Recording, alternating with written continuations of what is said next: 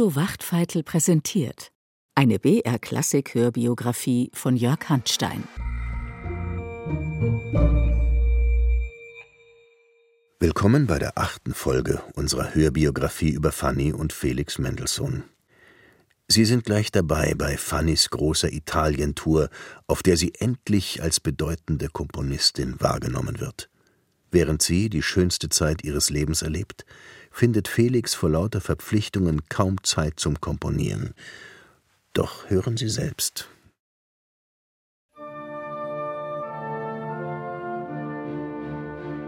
Mendelssohn sitzt in der Postkutsche. Eben noch hat man ihn frenetisch gefeiert. Er denkt an seinen Freund Friedrich Rosen, der gerade in London gestorben ist, wie es heißt an Überanstrengung, mit Anfang 30, kaum älter als Mendelssohn. Was für eine Welt. Nun ist er auf dem Weg nach Birmingham.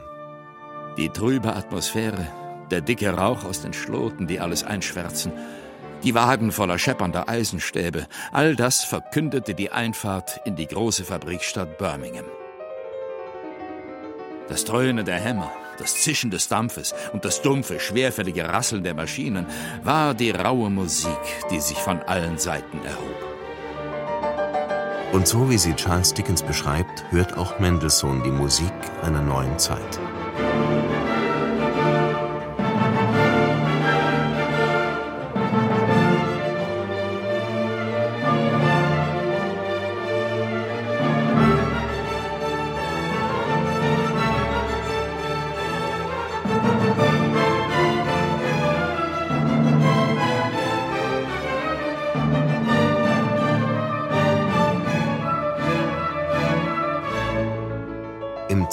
Stadt aber erhebt sich die berühmte Town Hall, hoch und her wie ein Tempel auf der Akropolis. Birmingham will zeigen, dass man auch Kultur hat, und so hat man auch den berühmten Komponisten geladen zum Event des Herbstes 1837. The Birmingham Triennial Music Festival. Das bedeutet den von London bekannten Trubel in konzentrierter Form, und Mendelssohn ist noch ganz benommen vom Tod seines Freundes.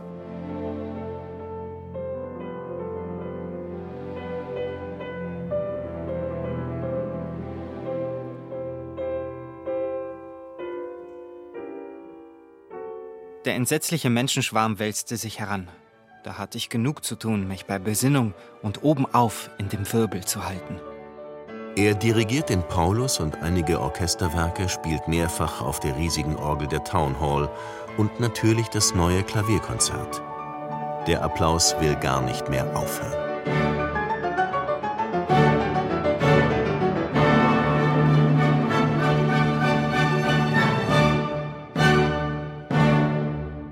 Am Ende steigt er von der Orgelbank gleich in die Postkutsche, reist sechs Tage und Nächte durch, holt Cecile in Frankfurt ab und steht am 1. Oktober, kaum dass er sich etwas frisch gemacht hat, am Pult des Gewandhauses.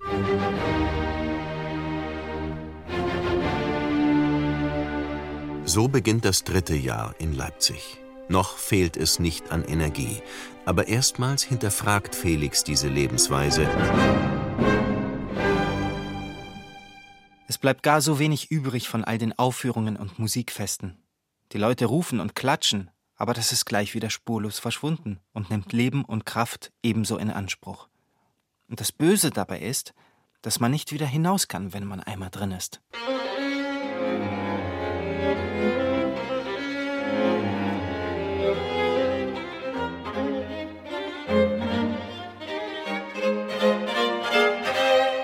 Dabei würde er gerne mehr komponieren. Zum Beispiel Streichquartette, klassisch gebaut und äußerst konzentriert, voller Geist und Tiefsinn, etwas für wahre Kenner. Das geht kaum ohne Ruhe. Und dann stehen auch noch die Hensels vor der Tür. Sie haben sich nun selber eingeladen, um endlich Cecile kennenzulernen. Fanny ist auch sehr entzückt. Ihr Eindruck war der, den sie auf alle Leute macht. Heiter, lieblich, erquicklich und ruhig. Wie glücklich preise ich Felix, dass er gerade diese Frau gefunden hat, die einen so wohltätigen Eindruck auf ihn ausübt. Fanny hat eben auf Cecils Bett ihren Mittagsschlaf gehalten und sitzt nun mit Sebastian neben mir. Hänsel hat angefangen, Cecile in Öl zu malen. Mich will er auch zeichnen. Ich kann jetzt aber kaum stillhalten.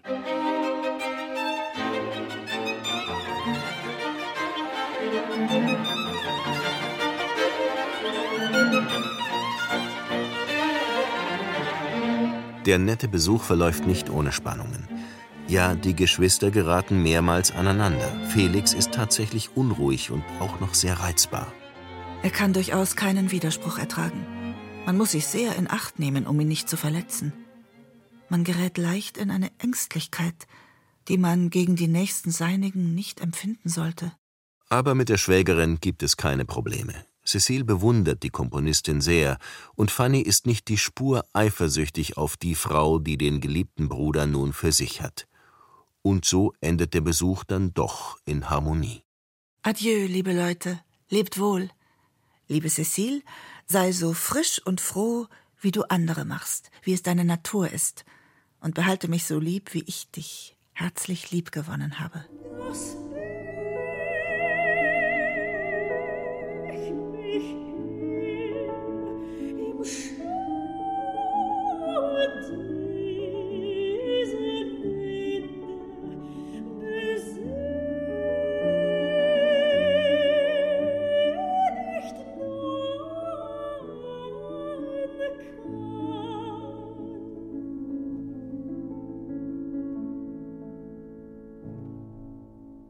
Felix, obwohl viel gereist und weltgewandt, schätzt nun doch ein trautes Heim, wenn dort ein trautes Weib waltet.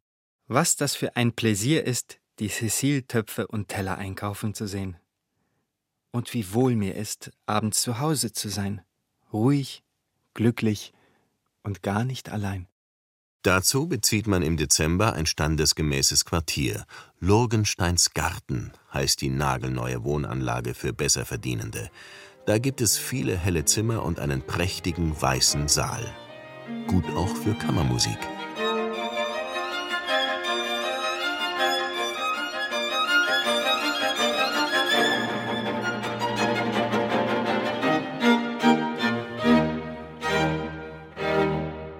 Ein gutbürgerliches Vergnügen sind auch Ausflüge ins Grüne. Draußen in der Natur fühlt man sich frei von all den Pflichten und Zwängen, die ein guter Bürger nun einmal hat. Im Freien zu singen sind die Lieder, die Mendelssohn rechtzeitig zum Frühjahr herausgibt, perfekt zugeschnitten auf diese Art Freizeit. Die natürlichste Musik ist es doch, wenn Leute zusammen spazieren gehen und dann gleich die Musik mit sich und in sich tragen.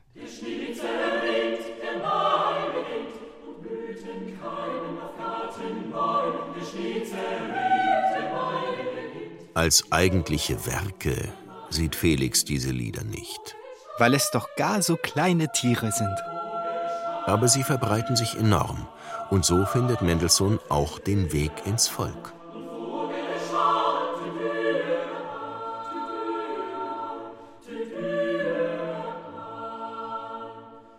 Lieber Felix, komponiert habe ich diesen Winter rein gar nichts. Wie einem zumut ist, der ein Lied machen will, weiß ich gar nicht mehr. Ob das wiederkommt? Was ist übrigens daran gelegen? Kräht ja doch kein Hahn danach.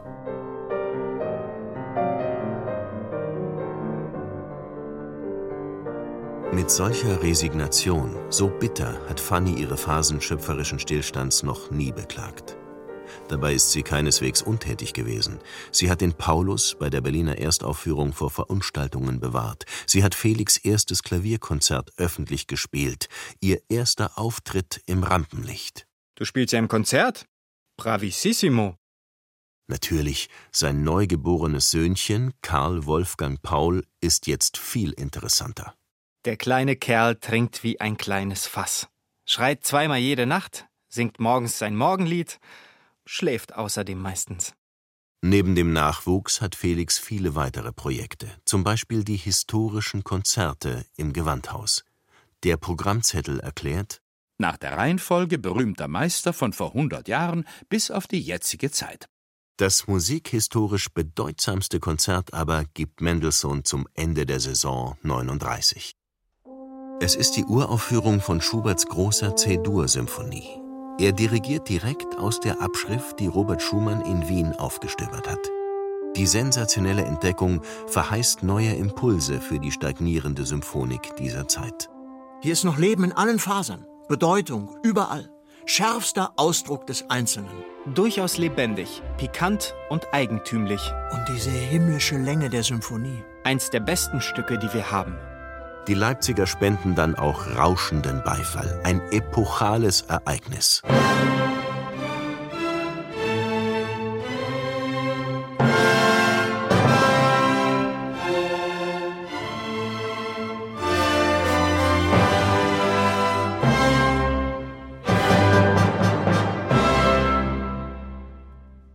Im selben Jahr verwirklicht sich für Fanny ein Traum. Immer wieder geplant und verschoben, lässt sich die große Reise endlich realisieren. Nach Italien. Was für ein Gefühl.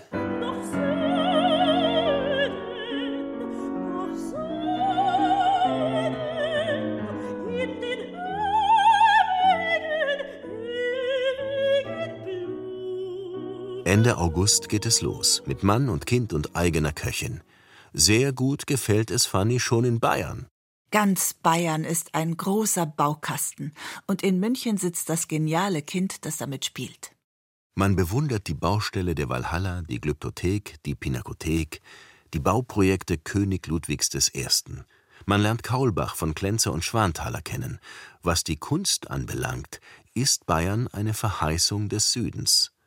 Aber all das übertrifft der Morgen des 29. Septembers. Eingebettet in die Berge erstreckt sich eine hellgrüne Wasserfläche nach Süden. Davor ein kunstvoll terrassierter Garten, an den Mauern Aloen, an den Bäumen Zitronen und Orangen. Hier sah ich zum ersten Mal das tausendmal beschriebene, millionenmal gepriesene und dennoch überraschende Italien.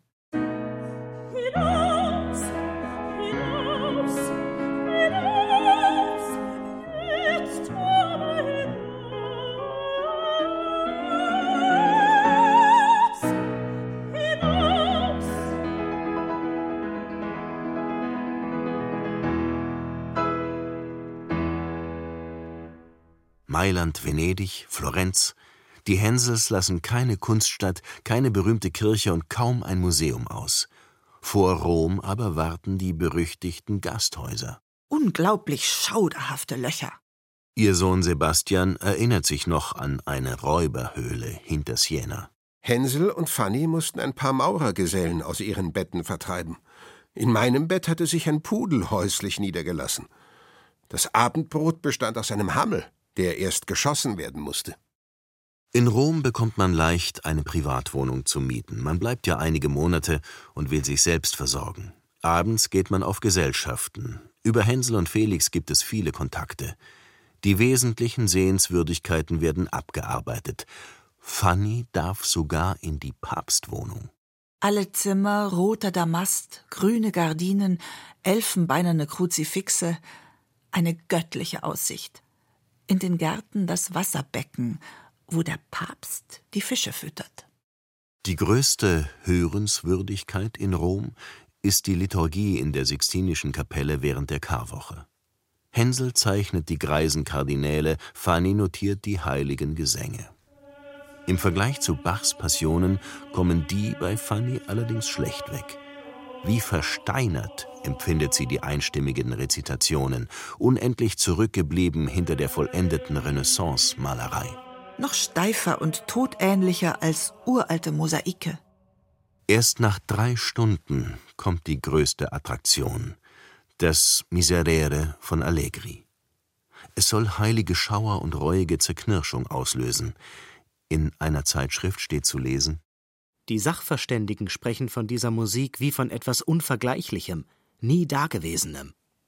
Mehr als einmal soll die ganze Versammlung in Tränen zerflossen und mehrere Menschen im Gefühlsübermaß ohnmächtig geworden sein.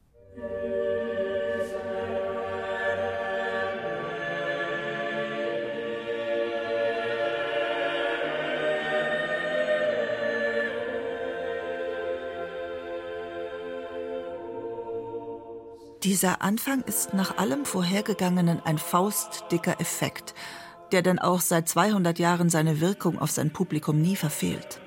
Wie man aber seinen Geist durch dergleichen kluge Berechnung kann gefangen geben, das ist und bleibt mir ein Rätsel. Als Kind der Aufklärung entzaubert Fanny den Mythos einer überirdischen Musik. Allerdings fehlt es etwas an Toleranz für fremdartige Klänge. In der armenischen Kirche bemerkt Fanny, das ist die scheußlichste Katzenmusik, die ich je gehört habe. Miau war auch das einzige Wort, das deutlich zu verstehen war. Soll man sich wundern oder die Leute bedauern, die ihren Gott auf so menschenfresserische Weise angrunzen?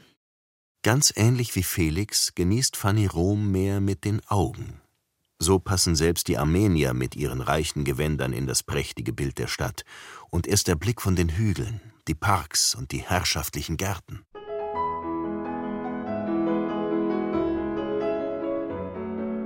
Ihrer Mutter schwärmt sie vor, wenn ich dich einmal in die Villa Mills versetzen könnte, wo man in einen Garten tritt, in dem ungelogen Millionen Rosen blühen und zur Abwechslung tausende andere Blumen. Da würdest du wohl entzückt sein. Die ganze Besitzung ist ein Zauberschlösschen und jetzt für einen Spottpreis zu kaufen. Wer hat Lust?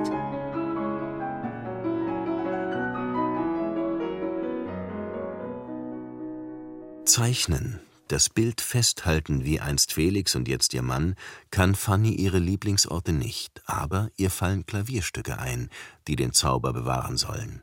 Klingende Souvenirs oder eine Art lyrisches Tagebuch. Zu ihrem größten Werk der Reisezeit inspiriert sie die Villa Medici. Es beginnt schlicht und liedhaft wie viele ihrer Stücke.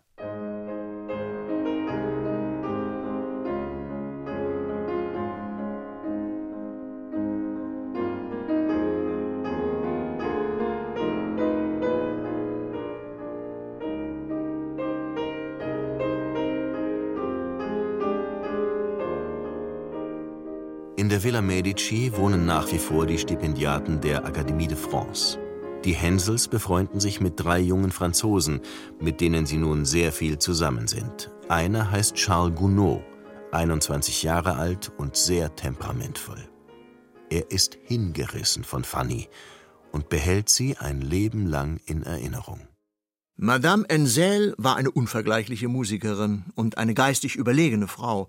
Sie war klein, fast schmächtig, aber der feurige Blick aus tiefen Augen verriet ungewöhnliche Energie.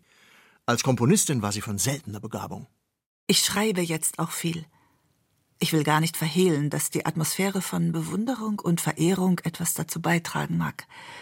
Nichts spornt mich so an wie Anerkennung.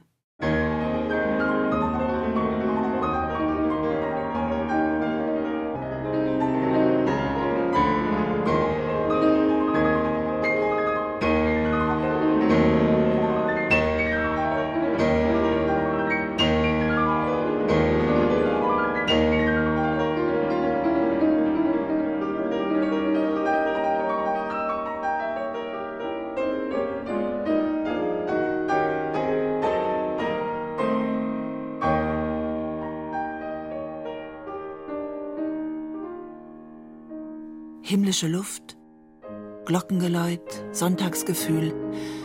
Wie unbeschreiblich glücklich fühle ich mich hier. Ich bin in einer fast fortwährend erhöhten Stimmung. Das reinste Gefühl von Lebensgenuss. Die virtuosen Kaskaden der Villa Medici sprengen den musikalischen Salon, in den sich Fanny oft fügt. Aber sie sind kein bloßer Knalleffekt. Sie entwickeln sich logisch aus der Substanz des Liedes, das sich in zwei großen Wellen aufbaut. Fanny hat die jahrelang schwelende Schaffenskrise überwunden.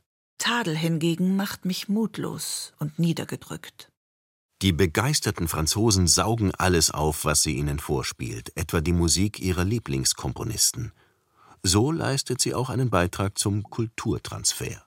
Die Franzosen bewundern jetzt nichts als Bach, Dank ihrem stupenden Gedächtnis hörte ich eine Menge Meisterwerke der deutschen Musik, darunter sehr viele Stücke von Sebastian Bach, Sonaten, Fugen und Präludien, worüber die Leute dermaßen außer sich waren, dass sie mir die Hände küssten und sich gar nicht fassen konnten, namentlich Gounod, der hyperromantisch und leidenschaftlich ist.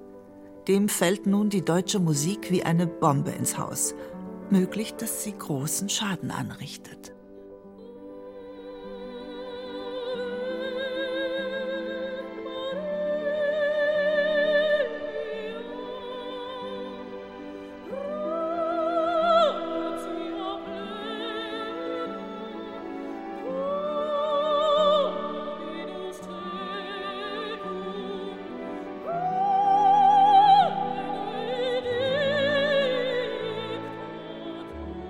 Fanny möchte am liebsten gar nicht mehr weg.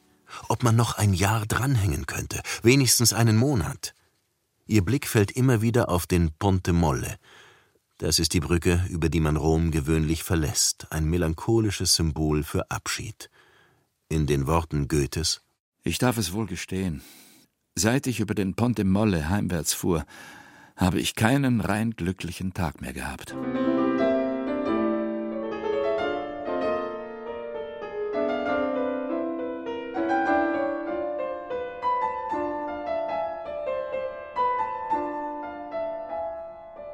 In der Villa Medici ist auch der Maler Horace Vernet, in arabischen Gewändern, gebräunt von der Wüstensonne. Hänsel würde auch gerne in den Orient. Wie inspirierend. Kein Problem, meint Vernet. In zwei Wochen wäre man da. Spontane Künstlernatur trifft deutsches Pflichtbewusstsein. Das geht nicht mit Frau und Kind. Fanny wühlt die Sache zutiefst auf. Sie sieht darin auch ihre eigene Lage dass wir Deutsche immer warten, immer zu spät kommen, dass man doch aus seiner Zeit, seiner Familie, seinem Selbst so schwer sich erhebt. Und so bleibt die Besteigung des Vesuvs das einzige Abenteuer. Zu Pferd geht es über Felsen und Lavafelder, zu Fuß muss der Aschekegel erklettert werden. Frau und Kind können sich immerhin tragen lassen. Ich kann nicht leugnen, dass mir das Herz ein paar Mal in die Hosen fiel, obgleich ich keine anhatte besonders wenn ich Sebastian im schwankenden Tragsessel vor mir sah. Oben dann der Blick in den Krater. Welch eine Teufelswirtschaft. Schwefelgestank, die irrsten Farben und Formen, im Grunde des Kessels ein unheimliches Aschgrau. Eigentlich gilt Neapel als Inbegriff des pittoresken Italien. Hier taucht man ein ins bunte, brodelnde Volksleben, wird man mitgerissen von der Tarantella. Neapel ist eine diabolische Stadt. Staub, Lärm, Fahren und Drängen machen mich tot.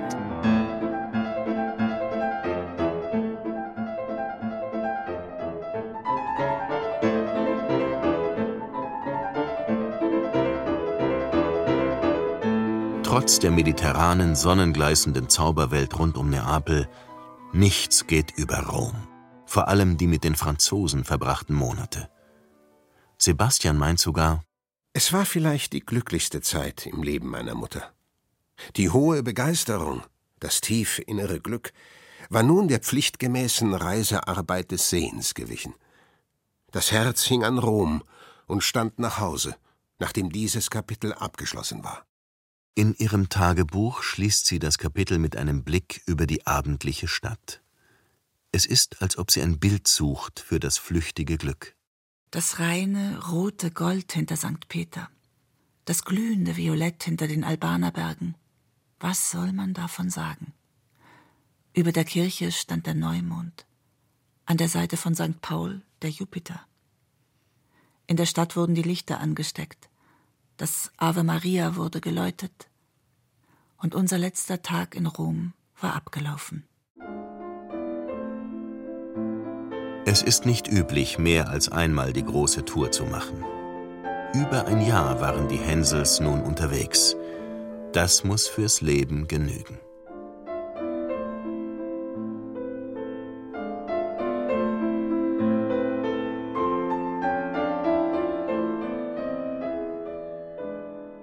Das letzte Lebewohl wurde uns nicht leicht.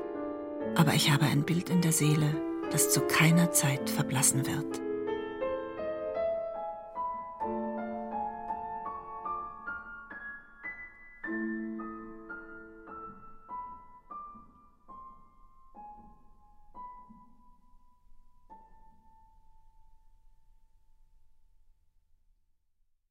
Preußen bekommt einen neuen König, der sich von Gottes Gnaden berufen fühlt, was völlig aus der Zeit gefallen scheint. Sorgen macht Fanny die nationalistische Stimmung und das Säbelrasseln zwischen Frankreich und Deutschland. Ich fürchte, aus diesem Samen des Hasses wird blutige Zeit aufgehen. Einstweilen rüstet ganz Europa für den Frieden. Wer das glaubt. Felix wiederum erhält vom neuen König Friedrich Wilhelm IV. ein reizvolles berufliches Angebot. Mehr dazu in der nächsten Folge. Seien Sie gespannt.